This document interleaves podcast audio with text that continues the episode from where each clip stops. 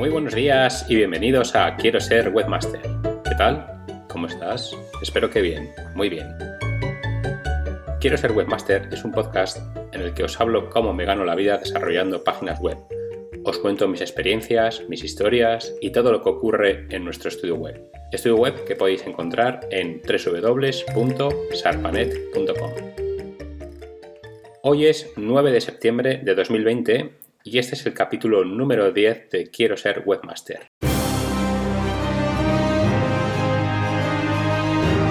Tal día como hoy, en 2007, en Rieti, Italia, el atleta Asafa Powell batía su propio récord de 100 metros lisos. Bajó la marca a 9 segundos y 74 centésimas. Al año siguiente sería Usain Bolt, el atleta más rápido de todos los tiempos, quien bajaría la marca a 9 segundos 72 centésimas. Pero al año siguiente, en 2009, el Rayo Bolt lo bajaría aún más, a 9.58.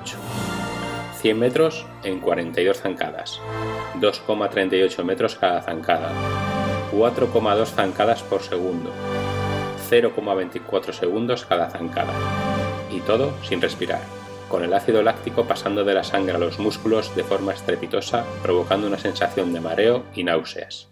Pero la meta está cerca. La victoria hace que sus endorfinas se liberen, su cuerpo se llena de opio y cualquier dolor o fatiga desaparece. Es el más rápido del mundo y de la historia. El resto no puede con la vida. Bueno, habéis sido varios los que me habéis escrito porque en el podcast anterior, justo cuando decía el precio que pagué por el estudio web de Sevilla, saltaba un pitidito. Eh, bueno, os pido disculpas por ello. Y es que mm, tras grabar el podcast le mandé, bueno, decidí mandar, eh, pensé que sería bueno decirle a José María eh, lo que había comentado. Entonces le mandé un correo electrónico le comenté que estaba grabando este podcast y que en el último podcast pues había contado lo que había pagado por su estudio. Eh, bueno, él me contestó y me pidió por favor que no lo publicara, que, no dijera el precio. Así que bueno, pues le, dije que pondría un pitidito y, que nadie lo diría. Eh, la verdad es que no me dio ningún motivo y tampoco se lo pedí. La verdad es que, bueno, entre, entre amigos no, no hace falta las explicaciones pero supongo que será de cara a sus antiguos clientes, eh, no sé, quizá no gusta que sepan ¿no? cuánto, cuánto han pagado por ti.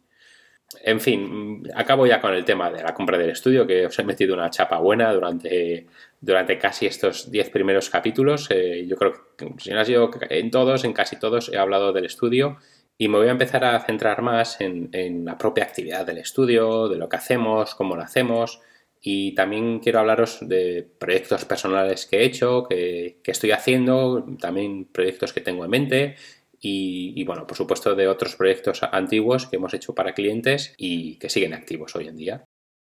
Hoy es miércoles y el, lunes, como ha sido la vuelta al cole, se ha notado una subida de, actividad eh, estrepitosa.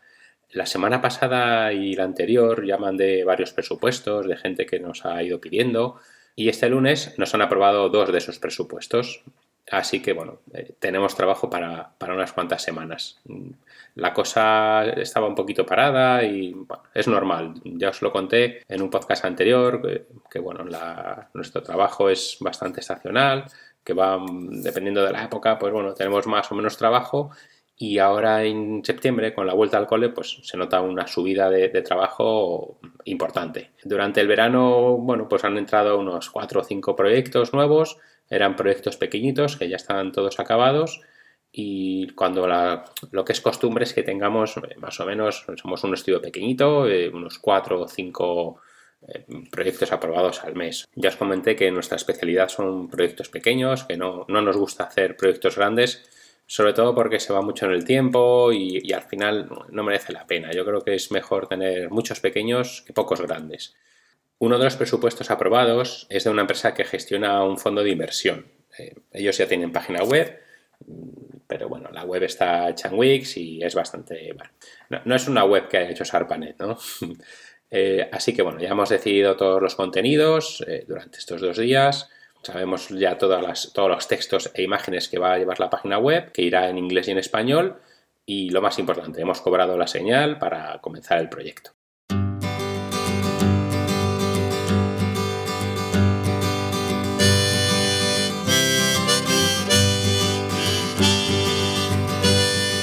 El otro proyecto que nos aprobaron el lunes es un poquito más complejo. Se trata de una tienda virtual para una óptica. El cliente también tiene web actualmente, pero es una web solo presencial, no tiene no tiene no tiene e-commerce, no tiene tienda virtual. La idea es que el cliente se la pueda administrar él mismo y pudiendo subir, modificar y eliminar cada producto. Le he hecho hincapié en el tema de fotografía porque para tiendas virtuales la verdad es que la fotografía es súper importante y bueno, me ha enseñado fotos que ha hecho y están bastante bien. Él se ha comprado una, cajita, una box de estas donde metes el producto para hacer la fotografía, que tienen su propia iluminación y las fotos las hace con un móvil. Tiene un, iPhone que es bastante, no sé si será el 10 yo creo, y salen el X y será, y bueno, las fotos son bastante buenas la idea es que él no suba todos los productos de la tienda, de la óptica. Si tuviera que subir todas las gafas que tiene de sol o, productos que tiene sería una locura. Entonces, él, su idea es que va a empezar con, unos 40 o 50 productos como mucho e ir subiendo eh, esos productos. Otro de los problemas que tiene es que de cada gafa de sol que va a poner a la venta, pues igual tiene uno o dos modelos. Entonces, eh, cada vez que lo venda tendrá que meterse a la tienda virtual y eliminar ese producto. La pena es que no tiene un programa de gestión en la propia óptica y claro, esto nos podría ayudar a conectarlo con su tienda virtual y que desapareciera de la tienda virtual si el producto se vendiera en la tienda física. Pero bueno, como no lo tiene, lo, hará a mano y es una óptica que no es grande, entonces será, será sencillo, no, no va a ser complicado. Aparte que sería mm, difícil, no imposible, que le compraran en la misma tienda, en la, la, propia tienda física la gafa y también se la compraran a la vez por, internet, ¿no? Sería complicado. De todas formas, él tiene uno o dos modelos de cada gafa, como he dicho, y con, ese, con, esa, con esas unidades pues puede jugar un poquito. Cuando nos piden un presupuesto como este, de una tienda virtual, me gusta ser sincero y dejar muy claro al cliente que no solo por tener la tienda virtual ya va a empezar a vender. Ahora está muy de moda la venta online y todo el mundo quiere tener su tienda virtual, incluso tienditas pequeñas quieren tener una tienda virtual porque creen que van a vender, cuando no siempre es así. En alguna ocasión hemos hecho alguna tienda virtual, yo les he explicado lo que os voy a contar a continuación, no han hecho ni caso y al año cuando toca renovar el dominio y el alojamiento, pues me dicen que, no, van a, no van a renovarlo, pues porque no han vendido nada, eh, claro, yo les pregunto, oye, pero habéis hecho algo de lo que os comenté y me dicen, no, es que no hemos tenido tiempo. Entonces, antes de lanzarnos a un proyecto como, como una tienda virtual para nuestro negocio, creo que es muy importante valorar los siguientes puntos que os voy a dar a continuación. El ejemplo que yo siempre les pongo es que una tienda virtual es como una tienda física. Si la tienda física la tenemos en una calle céntrica, que es muy comercial, que pasa mucha gente, pues bueno, seguramente tu negocio pueda funcionar si el producto interesa al, comprador. Si por el contrario tu tienda física la montaras en una calle secundaria donde casi no pasa gente, pues sería más difícil ¿no? vender. Aunque, tengas sea exactamente la misma tienda, eh, vendas exactamente los mismos productos, lo tengas todo igual, pero varía muchísimo de tenerla en una calle principal a tenerla en una calle secundaria. Con la tienda virtual ocurre lo mismo. Lo que queremos es que la tienda virtual esté en la calle principal. Pero claro, ¿cómo podemos lograr esto? Si Internet es, es, imposible ¿no? hacer esto, no hay, no hay calles principales. Claro, previamente, una de las recomendaciones que yo siempre les doy es que em, tengamos una base de datos de nuestros clientes, que tengamos esos correos electrónicos. Así, cuando lancemos nuestra tienda virtual, les podemos hacer un mailing a, a todos estos eh, clientes que han pasado por nuestra tienda y darles, por ejemplo, un descuento de bienvenida. El problema es que si no tenemos una tienda física, esto, claro, no lo podemos hacer, pero bueno, hay otro sistema que os lo voy a comentar a continuación. La forma de conseguir emails, eh, estas direcciones de correo electrónico de nuestros clientes, si tenéis una tienda física eh, que esté a pie de calle, pues por ejemplo podemos haber hecho previamente un sorteo de alguno de nuestros productos entre todos los clientes que, vayan a nuestra tienda y nos compren. A la hora de darles la, devolución del pago o el ticket de compra, lo que les daremos será una tarjetita donde puedan escribir su nombre, su correo electrónico y teléfono y que puedan meter esa tarjetita en, una urna, por ejemplo. Esto viene muy bien, además a la gente le gusta participar y es una base de datos tremenda.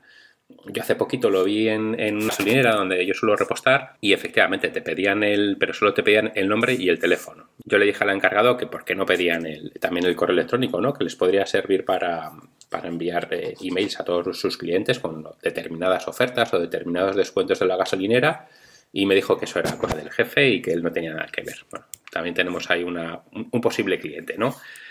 la otra forma de, conseguir cuentas de correo electrónicos es si previamente hemos hablado con clientes o posibles clientes por email, en nuestro gestor de correo seguramente tengamos esas cuentas de correo memorizadas o incluso mm, si no lo tenemos de esa forma podemos ver todos los correos electrónicos ir uno a uno cogiendo la dirección de correo electrónico y, utilizándola para enviarles eh, un mailing en el momento que lancemos nuestra tienda virtual. Lo que os decía, si no tenemos tienda física, seguramente si tengamos Facebook o Instagram, y claro, ahí lo ideal será para conseguir esas cuentas de correo electrónico de, estos, de estas personas que nos siguen, sería hacer un nuevo sorteo, un sorteo como, el que tipo el de la tienda física, pero en tienda virtual, lo mismo, entre todos nuestros seguidores o gente nueva que nos, que nos siga, y para participar, los seguidores lo que tienen que hacer es rellenar un formulario que esté en nuestra página web. Les derivaríamos a nuestra página web desde las redes sociales para que entren a ese formulario donde explicamos todos los detalles del sorteo y donde ellos tengan que incluir su nombre, teléfono y dirección de correo electrónico para participar.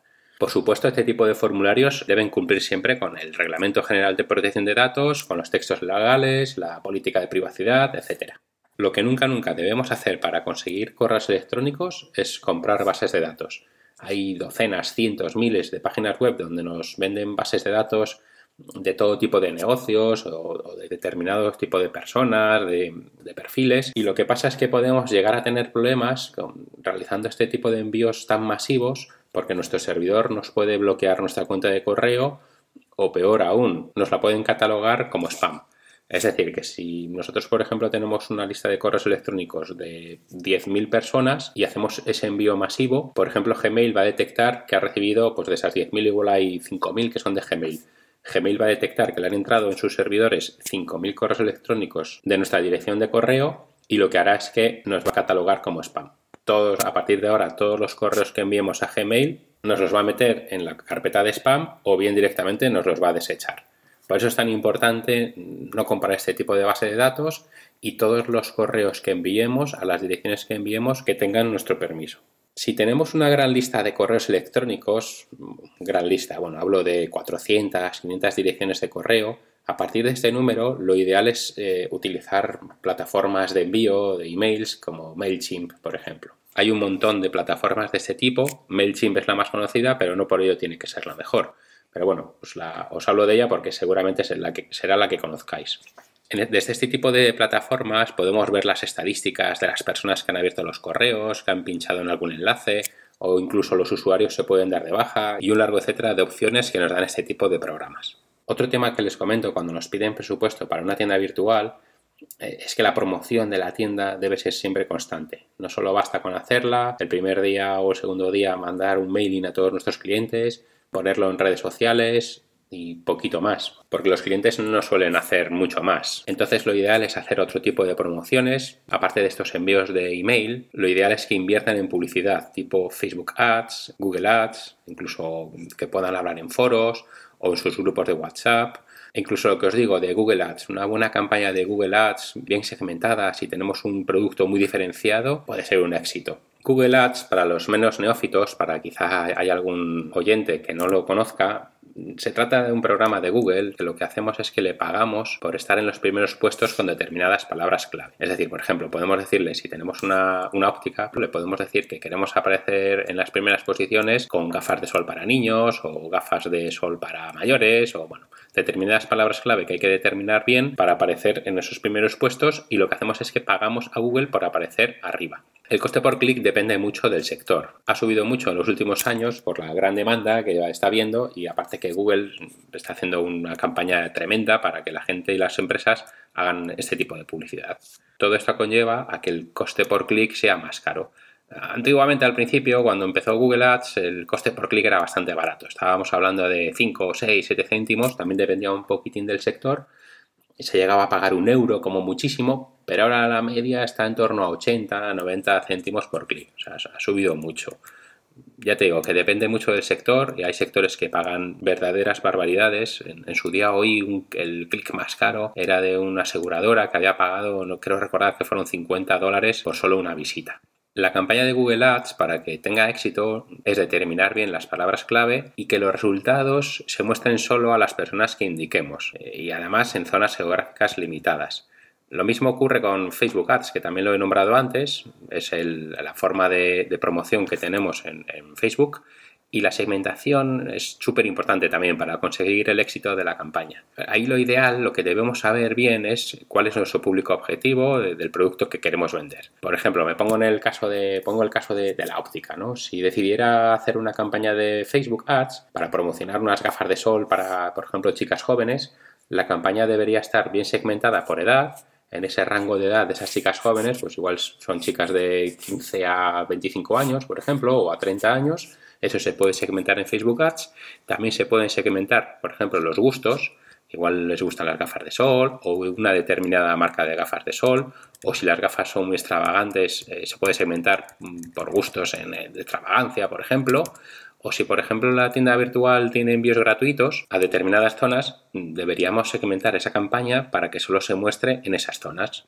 Con Google Ads y Facebook Ads tenemos todo un mundo por descubrir. Hay verdaderos expertos en este tipo de plataformas y bueno, si queréis en algún podcast os hablaré un poquito por encima de Google Ads y de Facebook Ads, hablando de qué posibilidades nos dan, qué tipo de campañas podemos hacer, etcétera. Y hasta aquí el podcast de hoy. En, próximos podcasts os iré contando cómo evolucionan estos dos nuevos proyectos y otros nuevos que vayan surgiendo. También lo que os he dicho al principio, os hablaré de proyectos antiguos y la semana que viene estoy pensando que el próximo capítulo os contaré otro de mis éxitos como webmaster. Eh, este fue un proyecto que surgió de, un email que me enviaron, me envió un amigo de estos hace ya, bastantes años, eh, os hablo de hace unos 12 años más o menos, cuando los emails se reenviaban a, nuestros, nuestros contactos con, por cadenas. Y bueno, pues fue un proyecto bonito que además me reportó beneficios suficientes para comprarme un coche nuevo y os lo contaré, ¿vale? Esto será la semana que viene. Así que nada, hasta entonces os doy las gracias por vuestros comentarios en iBox, por recomendarme en iTunes y por seguirme en Spotify. Muchísimas gracias de verdad, disfrutad del día, de la semana y como siempre, cuidaos mucho.